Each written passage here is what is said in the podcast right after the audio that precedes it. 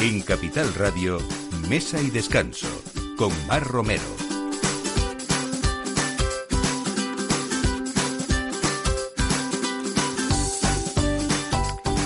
Buenos días, domingo y hora de casi poner la mesa y si no del aperitivo y comenzamos con ustedes pues nueva temporada en Mesa y Descanso en Capital Radio y aquí volvemos otra vez pues con las mejores mesas, los mejores chefs, eh, esos grandes eh, productos y esos pequeños productores también, ese producto de cercanía eh, y por supuesto esos vinos que nunca pueden faltar a la mesa.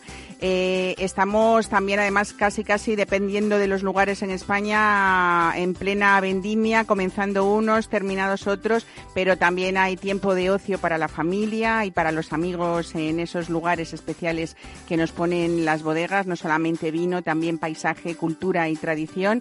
Y de todo esto vamos a hablar hoy. Vamos a empezar hoy hablando de una cocinera riojana, Lucía Grábalos, que mm, ha traído pues esa cocina tradicional de la abuela, pero con un toque muy personal y que abrió en Madrid pues a principios de mayo.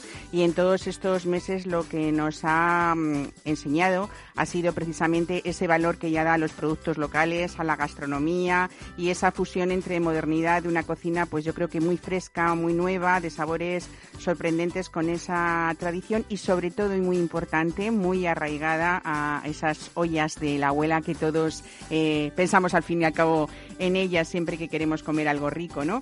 Eh, ayer sábado, eh, hablando de ese enoturismo, bueno, hay muchas personas que, que se llaman wine lovers, ¿no? Pero aquí tenemos esos lovers sobre todo para el día pruno. ¿Saben ustedes lo que es el día pruno?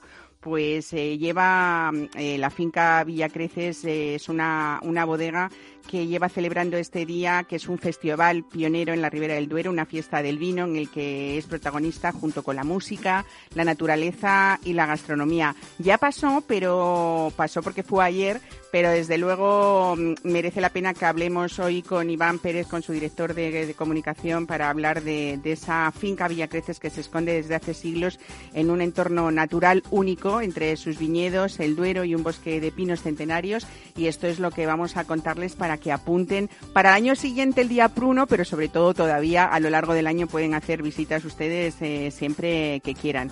Y saben que mañana es el Día Internacional del Chocolate, así se celebra todos los años el día 13 de septiembre, un día para conmemorar un producto cada vez más consumido en España y solo hace falta recordar que este fue uno de los alimentos más demandados por los españoles durante el confinamiento. Parece ser que lo que más nos gusta y que ha crecido sobre todo, ha subido pues de una manera muy importante en sus ventas el, el chocolate negro. Y bueno, como siempre, en Mesa Descanso les hacemos que viajen y, viajamos con ustedes sugiriéndoles mesas pues importantes y vamos a hablar hoy pues con eh, la cocina del ermitaño, que es una cocina sólidamente anclada en ese imaginario gastronómico de ese cruce de caminos que es Benavente eh, la gran encrucijada del noroeste en la que la Vía de la Plata se cruza con la antigua carretera de Madrid. Hoy vamos a hablar con Pedro Mario Pérez para saber eh, pues toda, toda esa tradición esencial también que tiene su cocina y por supuesto ese punto dulce que les decía del chocolate lo trae hoy Ana Guerrero de Hornos San Onofre, una de las pastelerías más tradicionales y más ricas que cuida muchísimo el producto la tradición y, la esencia de todo lo bueno que tenemos que comer en ese punto dulce, como les digo, de, nuestras mesas. Así que todo esto a partir de, de aquí y de ahora con Miki Garay en la realización y quien les habla, Mar Romero. Bienvenidos a Mesa y Descanso. Mesa y Descanso con Mar Romero.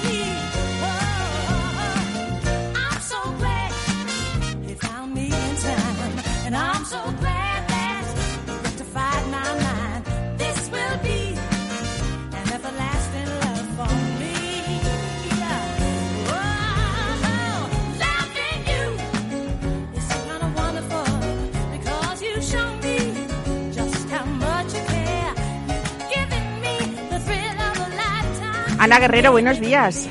Hola, buenos días. Nos vas a hablar a lo largo de todo el programa de ese Día Internacional del Chocolate que se celebra mañana lunes y que si hay alguien que defienda cosas eh, tan importantes como la guerra a los sucedáneos y sobre todo pues esas plantaciones donde no tienen que, trabajar eh, niños ha sido una de las eh, reseñas siempre y, de esas cosas importantes que, Ana Guerrero y su familia han defendido siempre para que nosotros disfrutemos en la mesa de cosas auténticas también, ¿no?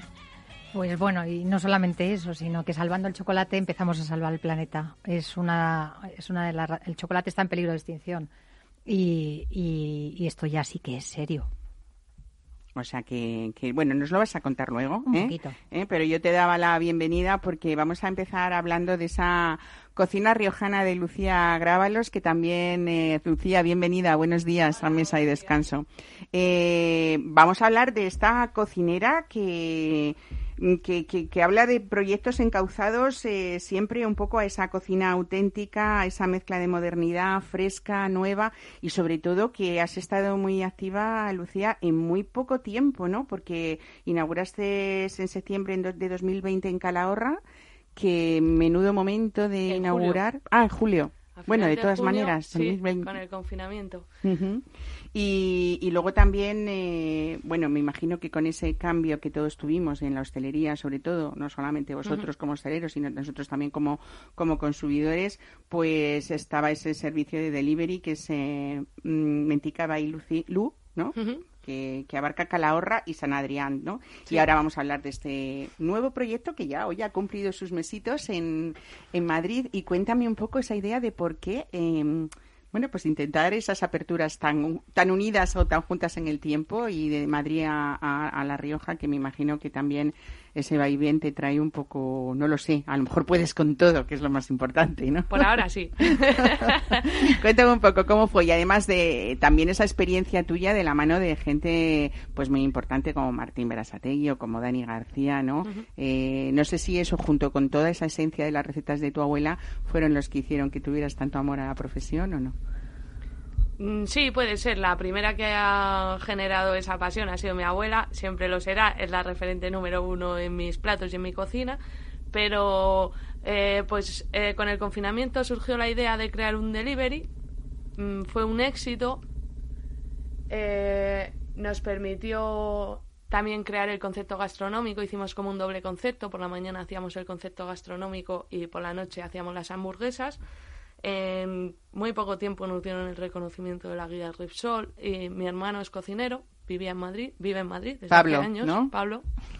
Y pues mm, lo engañé, como al resto. Y entonces, pues. Se dejó engañar. Sí, sí, ¿no? sí, son unos facilones.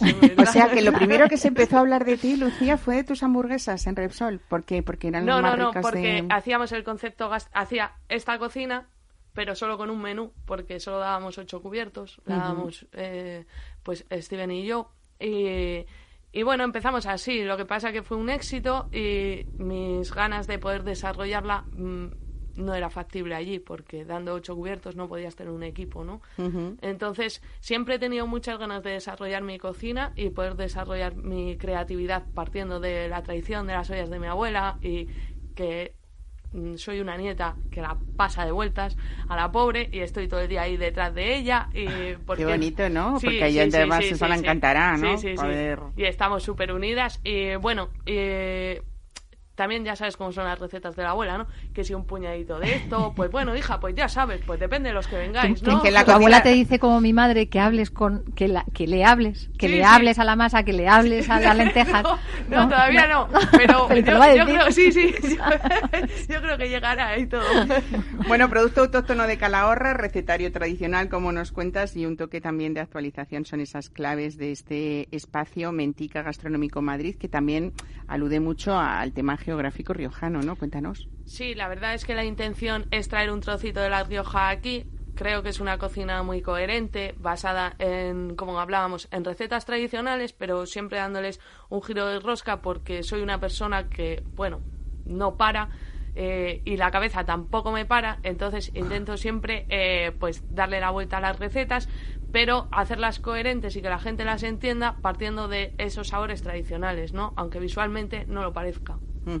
Bueno, ahí eh, en todo este tiempo que parece poco, pero en ese mm, tiempo ha habido ya platos que se han hecho como fijos en la, en la carta, ¿no? Acelgas de la Yaya, los eh, espárragos braseados del Navarrico con bacalao y caviar.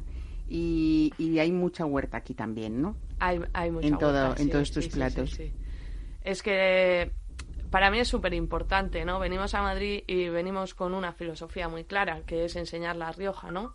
Y transmitir, pues, eh, la huerta en los platos y traer una verdura, pues, de gran calidad aquí. Bueno, hay un, hay un plato también que a mí me encanta, que es el marmitaco riojano, y que tú lo has hecho con ramen y que ha sido ganador del delantal de oro en 2017, el, Oído Cocina, ¿no? ¿Cómo es? Cuéntanos esto. A ver, eh, son tres platos distintos los que has descrito. Uno es el ramen riojano, que se hace partiendo de un bacon que ahumamos al sarmiento para riojanizarlo. Luego tenemos el marmitaco riojano, que es un trampantojo de patatas a la riojana, pero hacemos un chorizo de atún rojo. Y bueno, y, las patatas, pues las. las eh, lo que es la patata la simulamos con el propio lomo de atún y luego las bañamos de patatas a la riojana, ¿no? Visualmente son unas patatas a la riojana y y luego gustativamente pues sí que es un marmitaco, ¿no? Una mezcla entre un marmitaco del norte y, nuestras patatas a riojana. El oído cocina es un pincho que es una oreja de cerdito que la cocinamos a baja temperatura durante 24 horas y luego le damos un golpe de fritura agresiva, lo que hace que sea pues melosa pero súper crujiente y luego pues con una mezcla de una salsa de mi abuela, que siempre se la robo, y, una mezcla de una salsa riojana con un toque picante, pues conseguimos hacer un plato que enamoró al jurado. Qué bien suena eso, ¿no? Sí. Eh, y ya me imagino que esos secretos los ha perdido para dártelos a ti, así que tú los guardarás celosamente, imagino, ¿no? Además me lo escribe todo a mano. Bueno, yo creo que son secretos a voces que solamente una mente capaz es, es, capaz de interpretarlo igual, ¿no? oírlo claro, y porque seguro que a mí no me saldría igual que a Lucía, ¿no?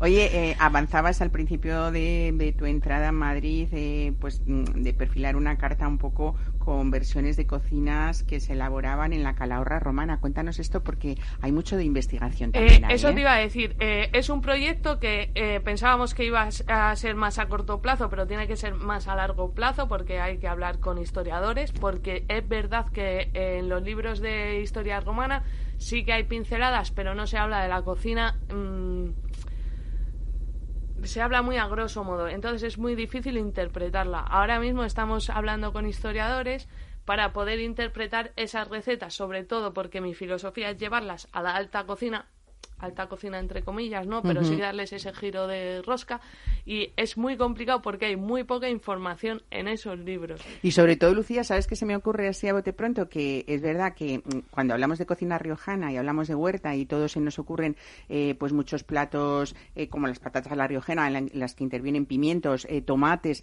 claro, todo esto en, en, la época romana, olvídate, no había no había habido ese nuevo mundo de la de, del descubrimiento de América, con lo cual quizá nos podría parecer esa época romana un poco plana hablando gastronómicamente, aunque había mucho ensalzamiento de legumbres, imagino, ¿no? Eh, también de, pues, de, aceites y... Eh, lo que hasta ahora sé es, eh, es un poco plana, sí que se pueden hacer grandes platos partiendo de eso, porque además... bueno, para mí es súper divertido, ¿no? Y, por ejemplo, en el mundo de la pastel, de, del mundo dulce, sí que he descubierto que era un dulce súper seco. ¿sabes? Que eran pasteles súper secos. Entonces hay que darle un giro de rosca, ¿no? Evidentemente. Adaptarlo a nuestros paladares de hoy, ¿no? Lógicamente. Me encanta, pero sí que es verdad que hace falta mucho estudio. Mucha ¿eh? investigación. Sí, sí, sí. Bueno, has nombrado el punto dulce, eh, tú y hay que hablar del ruso de Alfaro, que es un dulce típico riojano, pero tú has versionado, cuéntanos, porque es complicado, pero como muy llamativo, ¿no? Ya lo lees y empieza a hacerse la boca agua, ¿no? Sí, el ruso de Alfaro es un postre que eh, tiene tres ingredientes, huevo, mantequilla y merengue. Y, clara de huevo, vamos, y azúcar, ¿no? Es como un mil hojas súper crujiente y lo que hemos hecho ha sido eh, el huevo y la mantequilla lo hemos convertido en un helado y luego pues lo hemos bañado de ese merengue seco, ¿no? Le hemos dado un toque de yuzu porque ni eh, le hemos dado eso, el toque de yuzu pues, para resaltarlo, ¿no? Y para que sea más fácil el comerlo, porque al final es un helado super, es un postre súper graso, ¿no? Y quería darle ese puntito de acidez y bueno, la verdad que a mí me encanta, pero está súper feo que yo lo diga. a ti te encanta, seguro que está riquísimo. Oye, ¿quieres tanto a las verduras, Lucía, que hasta la, hasta la coctelería eh, tiene las verduras una especial importancia también en ellas, ¿no? Hemos creado cuatro cócteles en los que se une cocina y, sala un poco y hemos creado un cóctel de pimiento, uno de alcachofa, uno de guisante y uno de albahaca, más fresquito. Mm, qué bien suena, qué bien suena, qué rico. Bueno, eh, hay mucho que contar, pero yo creo que hemos hecho ahí una bastante revisión sobre tu repaso sobre tu cocina. Lo único que como no paras de, de pensar, por supuesto hay que hablar también de que mm, sí que mm, queréis mucho al vino y hay como unas 80 referencias que no están nada mal eh, de vinos en vuestra en vuestra carta, incluso internacionales.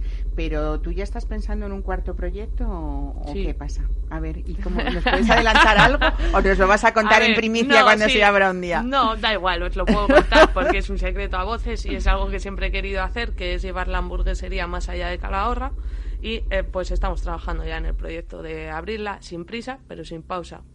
Qué bien. Bueno, pues eh, aquí dejamos ese apunte, creo que largo e importante de Mentica Gastronómico Madrid. Solo decir que estáis en un sitio maravilloso también de Madrid, que es la calle Sagasta, en el número 12, así que ahí en plenos bulevares, qué bien, ¿no? Ver a, Lucía Gravalos, eh, bueno, hacer una cocina sobre todo sincera y luego con ese toque divertido que es como, como tú la expresas y su supongo que como la sientes, ¿no? Sí, sí. Así que muchísimas gracias, Lucía. Y deseando probar esas hamburguesas, bueno, y esos postres y eso todo, todo, hasta la coctelería de verduras. Muchas gracias. Hasta luego. Mesa y descanso. Capital Radio.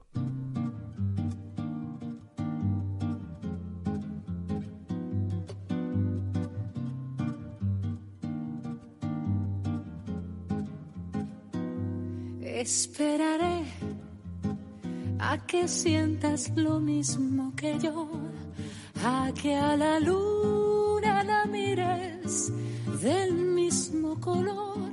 Esperaré que adivines mis versos de amor y a que en mis brazos encuentres calor. Bueno, pues hablando de iniciativas enoturísticas y sobre todo experiencias divertidas, ayer hubo quien lo pasó muy bien en Finca Villacreces, que como decíamos es un entorno natural único eh, en el Duero, en Ribera del Duero, pero ah, hubo muchas más cosas porque es una fiesta del vino que yo creo que ya se ha hecho, por supuesto, un, un festival pionero, pero que la gente ya está esperando ese día. Así que Iván Pérez, director de Marketing y Comunicación de Finca Villa Creces, buenos días, bienvenido a Mesa y Descanso. No sé si hoy estarás un poco cansado, ¿eh? Pues hombre, la verdad es que pasa factura, pero bueno, eh, todo salió genial y pues el ajetreo del día y de la organización pues se lleva mucho más a gusto cuando ves a la gente disfrutar de un día de un día como el que fue ayer. Oye, ¿podemos hablar de Pruno Lovers o no? Queda mal. Pruno Lovers e incluso Pruno Maníacos. Pruno Maníacos también, ¿no? Bueno, lo hacéis siempre el segundo sábado de septiembre, ¿no? Eh, que este año ya ha sido el cuarto año, el cuarto día Pruno. Esta es la cuarta edición. Lógicamente tuvimos que, parar por eh, bueno pues por la pandemia cuando eh, no se pudo celebrar eh, este tipo de eventos y como te digo ayer fue la cuarta edición. empezamos con bueno pues queriendo hacer algo que hasta hasta entonces no se había hecho en Ribera del Duero, que era un wine festival donde unir eh, además tres de nuestras pasiones, ¿no? Que es el vino, que es la gastronomía y también es la música y sobre todo en un entorno como es el de el de Finca Villacreces. Y bueno, pues estamos muy contentos, sobre todo de la acogida, de que tantos Bruno Lovers vinieran, pese a que hubo muchos, eh, bueno, pues hubo problemas a la hora de comprar entradas porque eh, si ya de por sí lo íbamos a agotar, poníamos el sold out muy pronto, pues este año que hemos reducido un poco el aforo por reducimos el aforo por eh, bueno pues por motivos evidentes claro pues por bueno pues eh, les eh, agradecemos que vinieran y que estuviesen tan atentos para comprar las entradas desde el primer día que salieron a la venta. Iván, además este año Villacreces eh, celebráis vuestro galardón al mejor proyecto enoturístico por los premios Verema, o sea que un motivo más, ¿no? Para para hacer este este día especial. Oye, cuéntanos qué fue la anticata en esos juegos y en esas visitas guiadas del vino que, que hicisteis mucho por si alguien viene en el, en el año que viene. pero eh, te cuento que es una cata con una representación teatral en la que bueno los actores interactúan con los catadores y les provocan. Por eso se llama la anticata, ¿no? Porque buscan un poco el provocarles eh, diferentes sensaciones y diferentes emociones cuando están catando. Así que eh, es una de las que más aceptación tuvieron, ya eh, la hemos repetido en otras ocasiones y la gente nunca sale indiferente. Qué bueno. Así que yo lo dejo ahí para próximas ediciones. Mm, bueno, vosotros ponéis autobús de ida y vuelta desde Madrid, desde Valladolid, desde Peñafiel también, para que sea más, más cómodo y seguro el traslado hasta el evento. Y para esas personas que tú dices que nos estén escuchando y que ya quieran apuntarse para el año que viene, pues de decir un poco también lo que incluye esa entrada, porque hay degustaciones de wine bar, hay un pack de bienvenida para disfrutar al aire libre, en fin, muchas cosas, ¿no? Se trata de, que la gente, eh, como sucedió ayer, pasara un día eh, rodeada de este entorno y que disfrutara del vino y de la gastronomía. Por eso, pues bueno, ellos pudieron, cuando llegan, eh, bueno, tienen un, un, pack de bienvenida en el que les incluimos pues cupones para disfrutar de diferentes vinos en el wine bar y también para maridarlos con diferentes food truck que trajimos y se instalaron alrededor de alrededor de la bodega. y de hecho, eh, también es eh, algo llamativo y que la gente eh, pues siempre espera cuál va a ser la novedad y es que inauguramos el día con una cata sorpresa en la que presentamos pues un vino desconocido o que vayamos en el futuro, etcétera. En el caso de ayer fue Finca Vía Creces 2018, que es la nueva añada y que es la primera vez que sale como vino orgánico. Entonces, bueno, pues fueron los primeros en probarlo en exclusiva. Nunca antes eh, nadie lo había probado porque todavía no se iba al mercado, pero ellos tuvieron la exclusiva de probarlo. Con lo cual, añadimos eh, diferentes eh, atractivos que se van sumando pues, a la música, a las actividades como la anticata, como un escape del vino, que celebramos pues, durante todo el día al aire libre y bueno, pues, con, un tiempo que además fue perfecto porque hizo buena temperatura pero no fue asfixiante, así que bueno, pues lo pasasteis genial, ¿no? Bueno, hay que decir que a mí no me extraña que haya Pruno Lovers, como decimos, porque precisamente los vinos Pruno es el mejor vino del mundo, calidad-precio, en que fue así catalogado en 2012 y 2015, creo, si no me equivoco, ¿no? Correcto, más. Eh, y luego además es que también hay que decir que Finca Vía Creces está entre las 10 eh, bodegas más visitadas de, de la Ribera de Duero a lo largo del año, ¿no? Que es mucho decir eso también, ¿no? O sea, que tenéis muchos amantes de, esa prunomanía. Y nos encanta recibirlos aquí cuando nos instalamos en Ribera del Duero, pues uno de los primeros objetivos es decir, tenemos aquí una joya escondida, de hecho nosotros llamamos así, la joya escondida de la Ribera del Duero, y queremos mostrarla, ¿no? Queremos mostrarla a los entusiastas del vino, eh, a los turistas, para que vean y conozcan dónde hacemos esos vinos. Muchas veces pues se enamoran de ellos pero también queríamos eh, que entraran a nuestra casa. ¿no? Y desde el primer momento tuvimos muy claro que el proyecto no turístico en Finca Villa Creces tenía que ser uno de los motores, ya no solo de, bueno, de creación de marca del vino, sino también de, experiencias, ¿no? de que la gente viva la experiencia de lo que es Pruno y todo lo que rodea Finca Villa Creces. Bueno, supongo que ahora en época de vendimia tendréis actividades y si no es así, van a lo largo del año, desde luego está abierto Finca Villa Creces para, para poder enseñar pues todo lo que tenéis ahí rodeados de, de naturaleza y, en fin, un entorno natural yo creo que único también, ¿no? Desde, fíjate, queremos enseñarlo desde el punto de vista de, también algo que es para nosotros muy importante. Eh, de hecho, el año pasado ya nos certificamos como eh, una de las bodegas del programa Wineries for Climate Protection, que es un grupo de bodegas auspiciado por la FED que lo que quieren es bueno pues eh, mejorar en sostenibilidad para mantener el entorno que les rodea. Y nosotros eso lo quisimos trasladar desde el primer momento a los turistas desde el momento en el que pusimos un parque de bicicletas eléctricas para que la gente pueda visitar los viñedos de una forma divertida pero también eh, sostenible y muy respetuosa con el entorno ¿no? y con, el viñedo que al final para nosotros es nuestro principal activo y nuestro principal patrimonio. Así que durante todo el año pues pueden hacer actividades como esas, pueden, bueno, pues cursos de cata, un picnic también. Eh, al final Finca Creces es una finca de 110 hectáreas, de las cuales 64 son de viñedo, pero el resto es, jardín, es bosque, es un pinar bicentenario, un lugar perfecto donde perderse con una mantita, una copa de vino y una cesta con el con el aperitivo, ¿no? Es un es un plan perfecto Desde nosotros invitamos a que a que todos eh, nuestros oyentes pues vengan a, disfrutarlo. Pues nada, ahí queda en esa agenda enoturística Iván Pérez, director de Marketing y Comunicación de Finca Villa Creces. Muchas gracias por atendernos hoy y desde luego felicidades por esos todos esos reconocimientos que son porque porque hacéis estas todas estas cosas maravillosas un poco enfocado a ese consumidor que quiere pues vinos de calidad, ¿no? Así que enhorabuena. Gracias a ti por hacernos por hacerte eco de ello y a todo el mundo que, que ha venido, que vino ayer y que les esperamos aquí próximamente en todas las actividades. Muchas, Muchas gracias. Buen fin de semana. Adiós, Iván. Hasta Igualmente, adiós, adiós. Mesa y descanso con Mar Romero.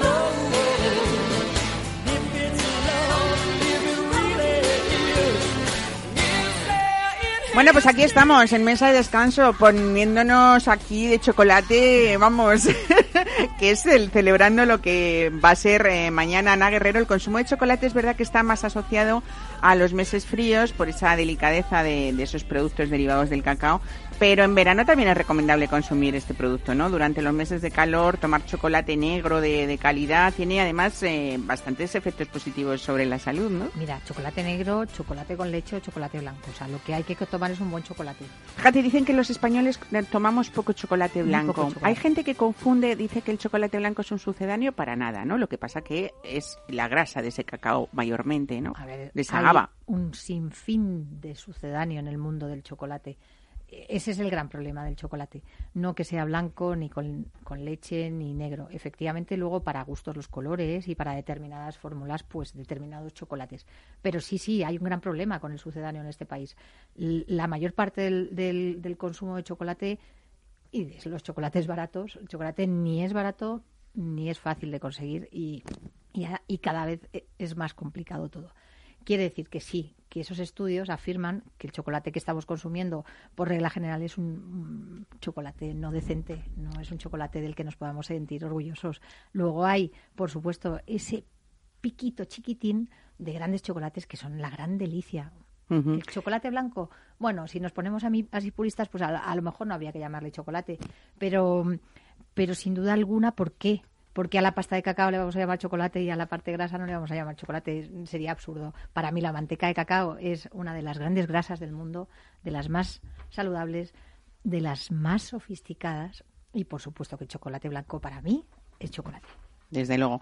Bueno, eh, es verdad, estaba eh, consultando eh, los datos que aporta la consultora Nielsen desde, bueno, finales del 18 y hace tiempo. Parece ser que, el chocolate negro había experimentado una subida del 10% en sus ventas y que era la primera vez que, el chocolate negro desbancaba un poco al chocolate con leche. Pero yo creo que son acciones de marketing que muchas veces también tienen el efecto como contrario, ¿no? Al final, ¿no? O sea, nos hemos preocupado mucho en definir chocolate negro, blanco y leche y, sin embargo no, no, hemos mirado bien las etiquetas, ¿no? Yo veo montones de chocolates y cada día en los, lineares de los, de los supermercados hay más chocolates. O sea, es imposible comprar chocolate, te vuelves un poco loco, ¿no? Al final diré, eh, ¿qué me compro, no? Lo que sí que es imprescindible es escoger bien qué chocolate consumimos, ¿no? Hay que mirar la... ¿Hay que ver el, porcentaje de cacao primero o no? ¿O hay más cosas que ver? A ver, el porcentaje de cacao lo que nos va a definir es lo que el gusto que queremos. Simplemente nos va a decir. Sí, por ejemplo, si bebemos un 85, vamos a tener como cosas más terrosas que si es un 75, por ejemplo. ¿Tú el máximo en tu gusto personal cuál sería? Yo para mí el límite de, el límite está en el 70%. Creo que son chocolates muy muy equilibrados. Para mí eso sería un, un chocolate, me da igual que sea 72, ¿sabes? 64. Sí, sí, sí, sí. Pero alrededor del 70 de, de forma, a lo mejor, y, aquí tenemos a gente joven que me van a dar siempre pum, pum, pum, pum, pero de forma más conservadora, quizás el 70% es algo rico, que no son texturas terrosas que, que, van luego ya más allá de ese porcentaje, ¿no? La, la cantidad de, de, igual que en el mundo del vino, o sea, al final tenemos tanino y, y al final lo que vamos a tener es esa astringencia, que es principal característica también del chocolate, ¿no? Pero bueno, lo podemos suavizar gracias a esas grasitas, gracias a, a, otras cosas. Lo que tenemos que mirar verdaderamente es la parte de atrás de, de, la etiqueta, o sea, hay que mirar la etiqueta para saber si estamos ante un buen chocolate o no. Eh, la proporción, o sea, ese 90% cuando yo veo esas cosas y, y, nada más, o un 70% y nada más de información no me dice absolutamente nada, porque no sé cuánto azúcar hay, porque no sé si hay una grasa manteca de cacao o le han puesto palma o le han puesto otros, otras grasas vegetales o le han añadido otras cosas, porque no sé qué es lo que está llevando ese Claro, es que a veces cuando vemos el porcentaje de cacao, nosotros asumimos que así tiene menos azúcares y menos leche, por ejemplo, pero nada. Bueno, sí, efectivamente, si tiene más pasta de cacao, pues efectivamente al final va a tener menos azúcar, pero lo mejor si le han puesto una grasa mala, hidrogenada, palma o lo que sea, pues entonces no estamos consumiendo un buen, un buen chocolate al final. Un buen chocolate es, por ejemplo, pues que esté libre de fertilizantes sintéticos, de pesticidas, de herbicidas, en fin. Y que, lleve manteca. Y que, lleve manteca. Que ponga manteca de cacao. ¿Y a qué llamamos chocolates orgánicos o biodinámicos, Ana? Pues aquellos que están eh, cultivados bajo esta, eh, esta forma. O sea, tú puedes tener plantaciones eh, de uso más normalizado, con una, con una agricultura mucho más eh, común, o, o, por supuesto, plantaciones que están preocupadas, que es lo que, también definíamos antes, porque estamos muy acojonados. Oye, ¿qué dicen esos maestros chocolateros como, como, como Daniel Guerrero, por ejemplo, ¿no? y gente que que toda la vida ha intentado defender pues esa manera de consumir chocolate de la que tú hablas. Bueno, yo creo que mi padre en Madrid lo que hizo fue el esfuerzo de meter un buen chocolate en, esta ciudad que, tenía unas calidades bastante mediocres y, y, yo por eso le quiero tanto porque al final fue habla está como decías tú está mal que hablemos bien de nosotros pero pero no está mal sobre todo cuando hablamos de tu abuela cuando hablamos de mi padre está fenomenal porque son gente que ha hecho mucho por por por sus oficios, sobre todo. Ha revolucionado los oficios, ¿no? De alguna manera.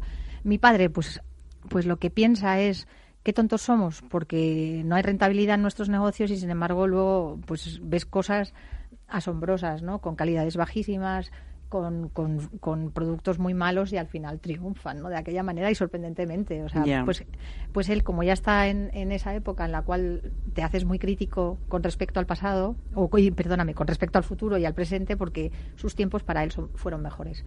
Bueno, es una línea que vosotros, eh, tanto Mónica, tu hermana, como tú, eh, seguís en esa tradición. Eh, no hablo ya solamente de esa tradición en la que habéis sabido conservar mm. cada festividad y que sabemos que en San Onofre siempre vamos a encontrar en cada fiesta sus, sus dulces y sus postres correspondientes, sino precisamente en esa defensa de, esa pastelería artesana que, como tú dices, hoy no concibe mucha gente, ¿no? No, no, no, por, el, por la rentabilidad de, Creo que los que nos van a salvar la vida son estos pequeños. Estos pequeños, y te referías a Lucía Gravalos, que la tienes aquí enfrente. Esa generación es una generación bendita. O sea, todo lo que hemos destrozado los de la mía, que somos talibanes de, muchas cosas, ¿no? Y que nos lo hemos cargado todo, lo siento, mi vida, lo siento.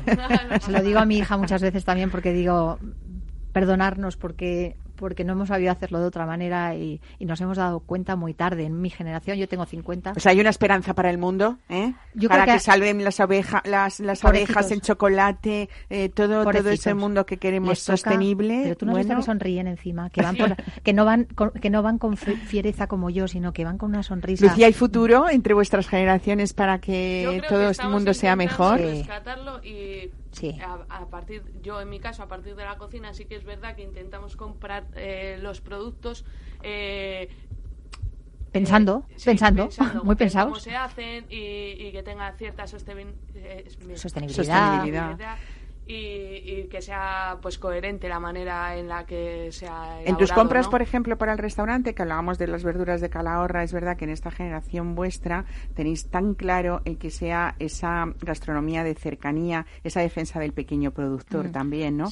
Que es muy importante que el campo cuando Yo, ya empiezo yo esto lo vi en Francia y, me quedé sorprendida una vez hace ya varios, hace ya años, pero me encantó cuando de repente llegué a un relais todo y vi que en la carta, ya en la propia carta, hablaban de los productores, con nombres y apellidos. Y aquello me pareció fantástico porque era un respeto a aquel productor. O sea, es que seguimos maltratando furiosamente al, al, al, sector, al primer sector, y es el más importante para todos nosotros. O sea, no nos damos cuenta que ellos son los que nos están salvando el pellejo. Y que además tiene que haber nuevas generaciones eh, que también se dediquen a ese sector primario y que les eh, les sea rentable para poder vivir dignamente como el resto de, otros sectores. Y esta generación los ponen, los, los elevan, los nombran, los ponen por delante de ellos. Esta generación nos va a salvar la vida, esta y las que están debajo.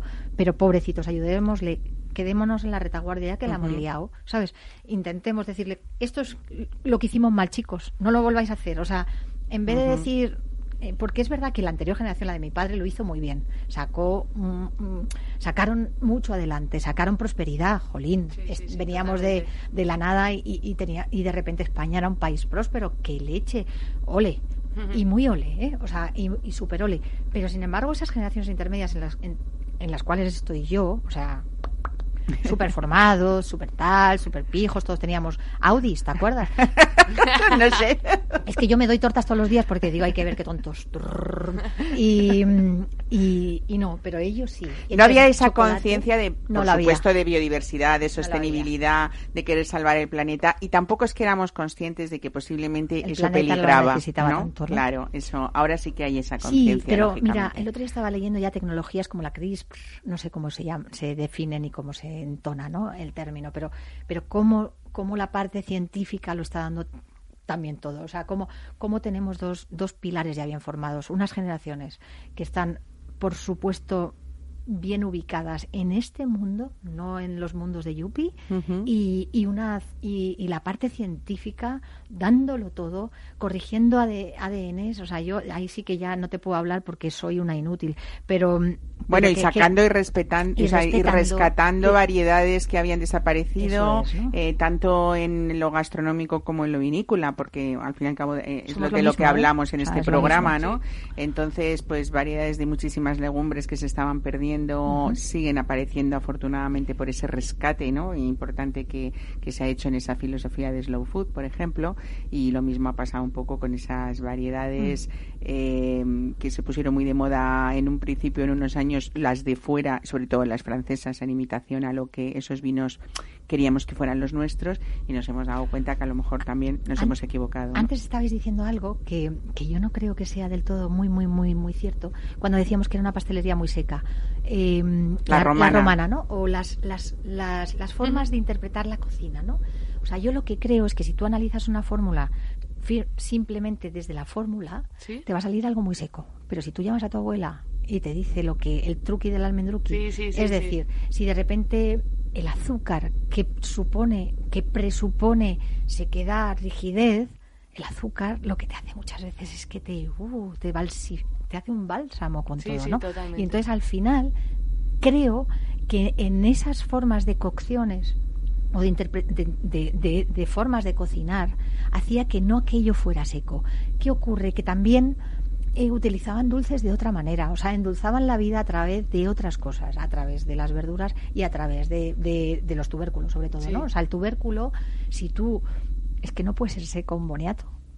Claro. Entonces, claro, de repente digo, o sea, coge a tu abuela para que la, la receta romana, tú le das la receta romana y que luego con su típico truqui te lo convierta en clac.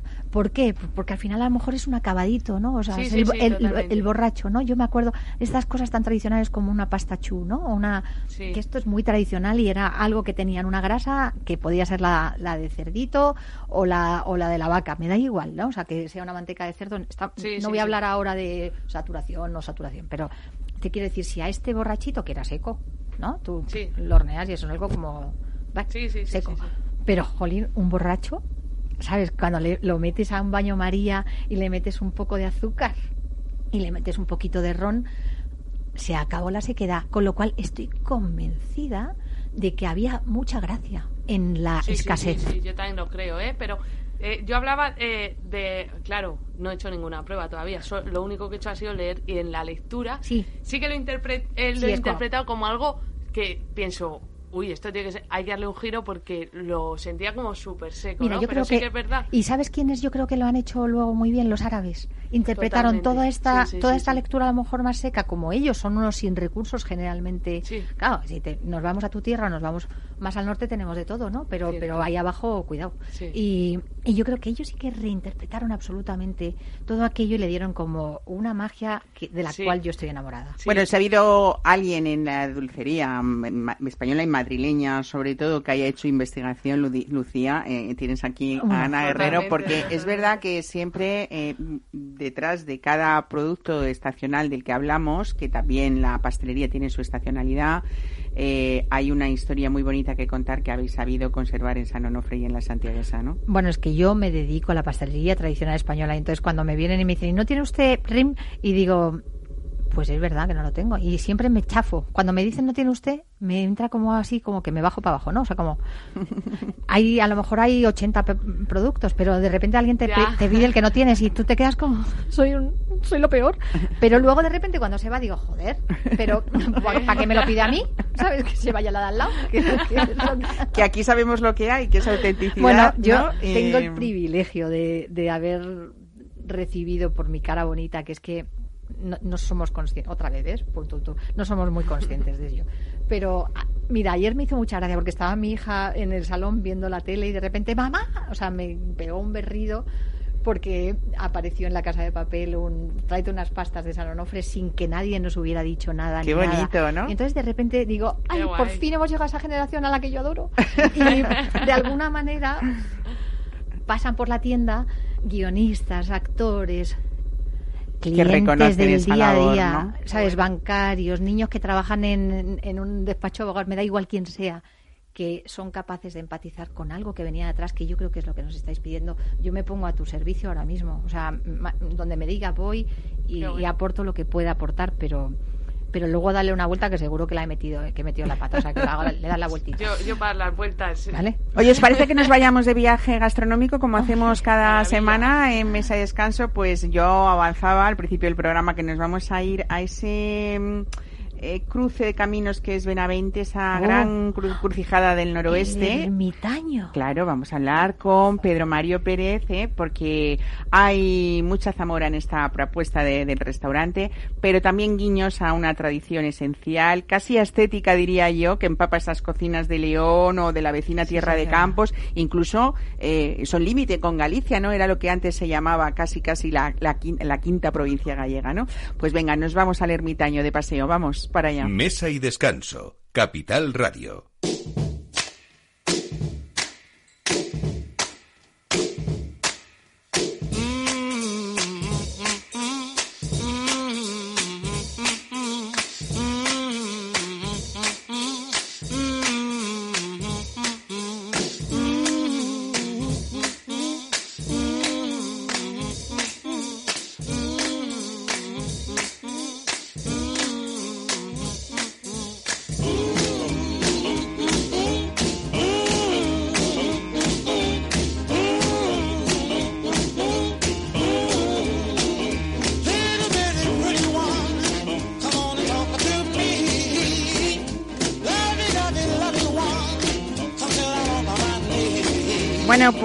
Pues vamos a hablar de un proyecto que rinde culto a ese legado culinario de esta zona de la meseta, que no renuncia a ciertas dosis de actualización, pero lo que encontramos quien se acerca al restaurante El Ermitaño, eh, que une esa autovía 6, eh, pues Madrid con Galicia, con Asturias, es un proyecto que rinde culto a ese legado culinario de esta zona, eh, como decíamos, y que... Mm, en fin, vamos a que nos lo cuente el protagonista o uno de los protagonistas, Pedro Mario Pérez. Buenos días, bienvenido a Mesa y Descanso.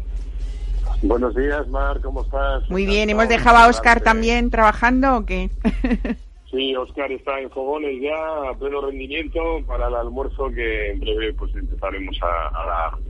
Muy bien, pero bueno, lo vuestro no es una cocina tradicional, pero tampoco una cocina de radical modernidad, ¿no? Yo creo que vuestra carta siempre se ha movido en ese intermedio que tiene mucho clasicismo culinario, pero también, desde luego, creatividad mm, en ese legado que ya heredasteis vosotros y que lo que habéis hecho ha sido ensalzarlo, ¿no? Bueno, es lo que intentamos por todos los medios. Eh, hace años que, digo que, o pongo esta coletilla, ¿no? Cocinamos lo que somos. ¿Por qué? Porque al final estamos en una tierra muy rica en, producto agroalimentario, con una despensa maravillosa, con un legado fantástico, pero también con la inquietud, ¿no? Con la inquietud de, de gente, pues que hemos querido de alguna manera realzar con mucho respeto aquellas recetas y aquellos productos que esta maravillosa tierra nos ofrecía, ¿no? Esta bondad de, poder trabajar con tanta variedad y tanta diversidad. Y es lo que hacemos de alguna manera, ¿no? Eh, estar a cerrar, de alguna forma, estar muy, tener muy presente donde estamos, que es lo que tenemos a nuestro alrededor, trabajar mucho el kilómetro cero, el producto de proximidad pero luego también darle pues una pequeña vuelta, sin eh, grandes a lo mejor eh, bueno manipulaciones o, cosas eh, excesivamente atrevidas, sino con, un sentimiento y una forma de entenderlo que nos que nos apasiona y que bueno que de alguna manera pues parece ser que, llegamos a nuestro comensal que es lo que tenemos que hacer, ¿no? Al final hay que dar de comer a quien se acerca a nuestra casa y que disfrute de lo que hacemos y eso es lo que lo que intentamos todos los días cocinar lo que somos. Yo creo Pedro que sois además yo creo que en 30 años de, de existencia unos luchadores de verdad porque es verdad que el ermitaño es hoy un nombre imprescindible de esa cocina castellano leonesa de de, de este primer cuarto de siglo, eh, pero hay más de 30 años que ha habido muchas circunstancias que, que os han hecho vencer muchos obstáculos. ¿eh? No, no ha sido muy fácil y sin embargo ahí está ese RQR y eso es que, bueno, pues es muy de agradecer cuando uno pasa por Benavente y está ese oasis ahí de, de descanso, de, de sabiduría, de, de respeto por esa tradición y de esa carta eh, bueno, pues que, que uno siempre recuerda muchos platos. Vamos a hablar de algunos de ellos, si te parece, ¿no? Claro, por supuesto que sí. Siempre, yo creo que desde hace años y más en los últimos años se nos ha, se nos ha puesto esta coletilla de resilientes, ¿no? De resilientes en estado puro. Yo creo que es una de las cuestiones eh, que más claras tenemos después de todos los periplos que hemos pasado, el incendio, el cierre de la autovía, eh, muchas cosas que nos han pasado por el camino pero que bueno que seguimos con la misma ilusión y con las mismas ganas aunque las condiciones pues bueno pues no son las más favorables o las más ilusionantes en los últimos en los últimos tiempos Desde luego. eso no nos deja eso eso sobre todo lo que no nos va a quitar es la ilusión y, las ganas de seguir ofreciendo productos maravillosos como como tú bien dices y demostrar pues eso esa riqueza gastronómica que mencionaba antes de esta tierra tan apasionante para nosotros obviamente y siempre también utilizando guiños foráneos, porque nos encanta. ¿eh? Hablabais hace un momento de, Galicia, ¿no? de la quinta provincia que, que, que mencionabais, y la quinta provincia gallega,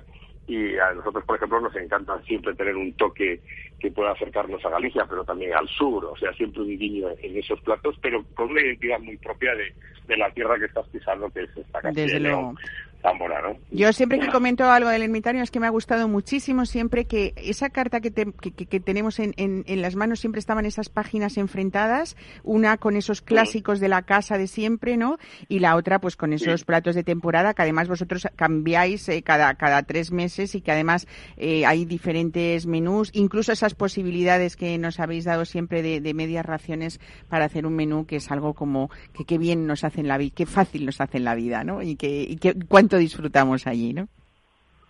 la verdad es que yo creo que tiene que haber diversidad. Yo siempre he considerado que, el hecho de que te sientes en una mesa y que tengas que comer lo que nosotros digamos me parece también un poco injusto. ¿no? Por mm. eso ese pequeño juego de poder permitir a nuestro comensal que diseñe su propio menú de gustación, cuando ofrecemos cuatro posibilidades, cuatro formatos diferentes, que escoja él lo que le apetece, lo que quiere, dentro de esas dos posibilidades, de esa cocina de siempre que que nos ha, nos ha traído hasta donde somos, ¿no? Con los platos más emblemáticos y que la gente pues todavía sigue demandando y que, y que le encantan.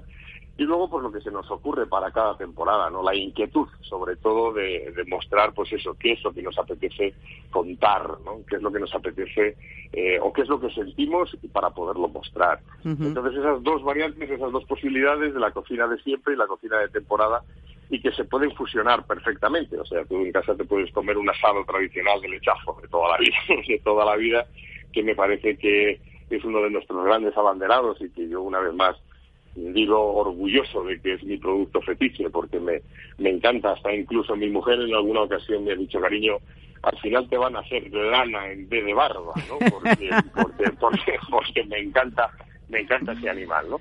Me encanta ese producto. Pero luego te puedes encontrar pues cosas completamente diferentes, como en esta carta ahora mismo pues tenemos un potro que asamos al carbón, que va encostrado como si fuera una pieza de carbón, con un cremoso de chiribía, con zanahoria morada, con un jugo de cítricos, dándole matices completamente diferentes, ¿no? Entonces quiero decirte que, que, esa fusión yo creo que es muy divertida y al comenzar lo que le permite pues es hacer un poco lo que le apetezca en ese instante, menús más cortos, menús más largos, poder comer medias raciones para que sea todavía más, más divertida la, la, la, la experiencia y bueno, pues intentar de alguna forma eh, llegar a todos los paladares, a todos los comensales y que disfruten que eso es lo que, lo que deseamos. Bueno, yo tengo una visión de un plato, pero además que la tengo así como una memoria fotográfica que seguro te han hablado muchísimas veces de ella y estarás harto y por supuesto de, no harto, pero bueno, hacerla, de haberlo hecho muchísimas veces, que son esos canutillos de cecina, de foie gras y de membrillo, que yo creo que, que quizás sea uno de los platos más emblemáticos de, de la casa, ¿no? Eh, pero también tengo que, comentar, yo creo que hay productos de vuestro recetario que bordáis, como es el bacalao, que es una zona donde se ha tratado siempre muy bien también, ¿no? Claro, eh, bueno, los canutillos es un plato probablemente el más eh, demandado en la casa, junto al, junto al lechazo. Y, es un plato que, no nos cansaremos nunca de hacer, obviamente, ¿no? Porque esto fue una, una propuesta esa de, Oscar, de mi hermano, que, que, bueno, una mente privilegiada en ese sentido, de poder fusionar un plato con un toque ahumado. Es que es muy bonito visualmente, además, también. Claro, claro. Y, y, que va a estar en casa y que, y que estará de por siempre. De hecho, ya eh, a raíz de toda esta locura que nos ha tocado vivir en los últimos meses, pues ya lo, lo, estamos haciendo para mandar a casa. Para claro, porque además también tenéis ese delivery, ¿no? Que, bueno, llevar a casa las cosas de las recetas del ermitaño no deja de ser un lujo para el que se acerque a por ello, ¿no?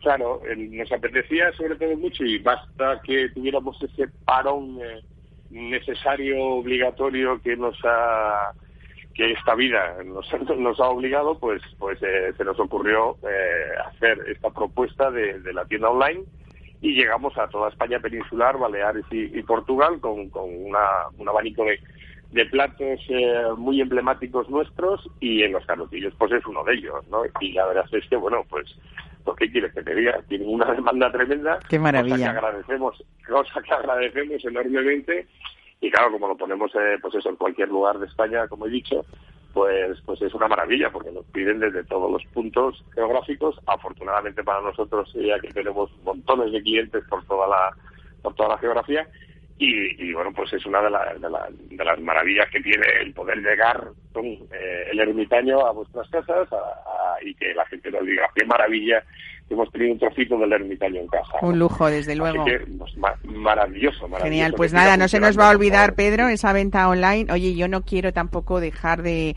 de nombrar, eh, bueno, pues, pues esos profesionales que hay dentro del ermitaño en torno al vino eh, y sobre todo esa carta que a mí me parece una de las eh, mejores de España, sinceramente. Es que cuando voy al ermitaño, cuando he ido al ermitaño, lo único que he hecho ha sido sentirme, pues eso, disfrutando como una reina y sobre todo, pues eso, esa carta tan especial y esa bodega del restaurante que solo verla ya a uno se le saltan las lágrimas, ¿no? Bueno, hay que agradecerle el trabajo de nuestro sumiller Marcelino Calvo, que es un enamorado. Un saludo a él, muy cariñoso, porque es un profesional magnífico. Claro, que sí. Así, así lo haremos, eh, así se lo haré llegar y la verdad es que le pone todo el cariño, todo el sentimiento y toda la pasión. Yo digo que vive para el vino. De hecho, él se llama Marcelino y pone Marcelino. Exactamente, es verdad, sí, sí. Es Marcelino, ¿no? En sus redes sociales. Marcelino. A saber lo que le dice su mujer también. Al saber lo que Nos suena eso, ¿no? Muy tradicional también lo del Marcelino Panivino, pero es re verdad que está ahí con él esa escuela clásica de, del vino, eh, que es maravilloso verlo también, ¿no? Bueno, pues nada, solamente me queda hoy domingo, Pedro Mario, felicitar a esa familia y desde aquí mandaros pues es un, un cariño mm, pues sincero. Además y felicidades por todo lo que nos habéis y seguís haciéndonos disfrutar durante tantos años ¿eh? a esa a esa familia que, que nos que nos encanta. gracias por, por vuestro cariño por, eh, por estar siempre ahí por por eso por tenernos presentes.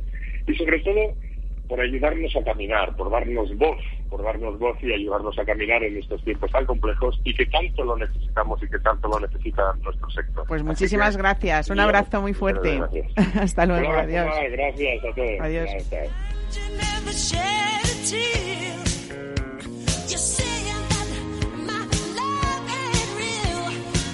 Nos queda un minutito para que Ana Guerrero y Lucía los que me encanta teneros hoy en eh, la mesa, eh, espero que hayáis disfrutado, aunque sea con la imaginación. ¿eh? Hemos viajado, nos hemos ido de no turismo y sobre todo, bueno, pues eh, también aquí ese punto de cita obligada en Madrid, aparte de Calahorra. Tenemos un compañero, por cierto, en Capital Radio de Calahorra, que ah, la tenemos aquí.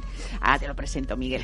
Y, y Ana Guerrero, gracias por traernos siempre todo ese significado de lo que es la santiaguesa y San Onofre, que es el cariño por las cosas ricas y buenas y dulces. a mí me encantaría tener un familiar en Calahorra. Sí, ¿verdad? Ya lo tenemos. pues venga. ya hemos hecho parte ¿eh? de la familia a Lucía Grábalos y a ustedes también, que son parte de esta familia de Capital Radio cada domingo en Mesa Descanso. Gracias por escucharnos y volvemos el domingo que viene. Pásenlo bien.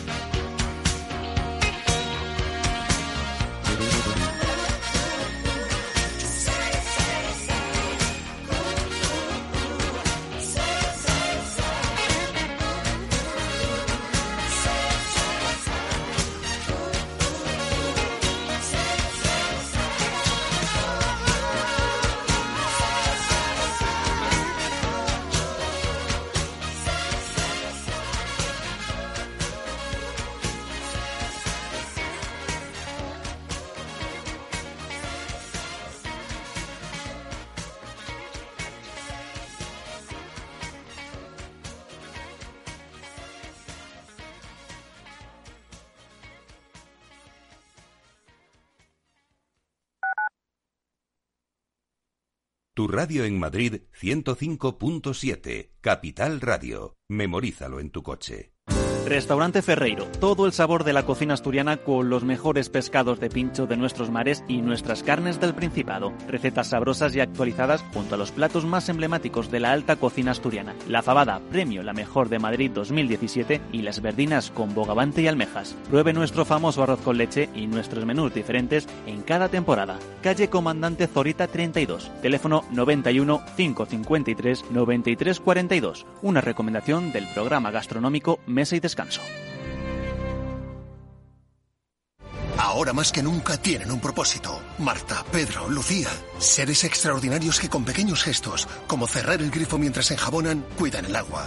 Únete a ellos. Descubre tus superpoderes en canaldeisabelsegunda.es. El poder está en tu mano. Cuidando el agua, cuidamos de todos. Canal de Isabel Segunda. Disfruta de la mejor cocina gallega en Montes de Galicia. Todo un clásico moderno en el barrio de Salamanca. Disfruta de la variada dieta atlántica, de las mejores carnes y pescados tratados con respeto y transparencia y regados con una de las mejores bodegas de la zona. En grupo, en familia o en pareja, Montes de Galicia te ofrece el espacio perfecto en cada ocasión. Esto te estás perdiendo si no escuchas a Rocío Arbiza en Mercado Abierto.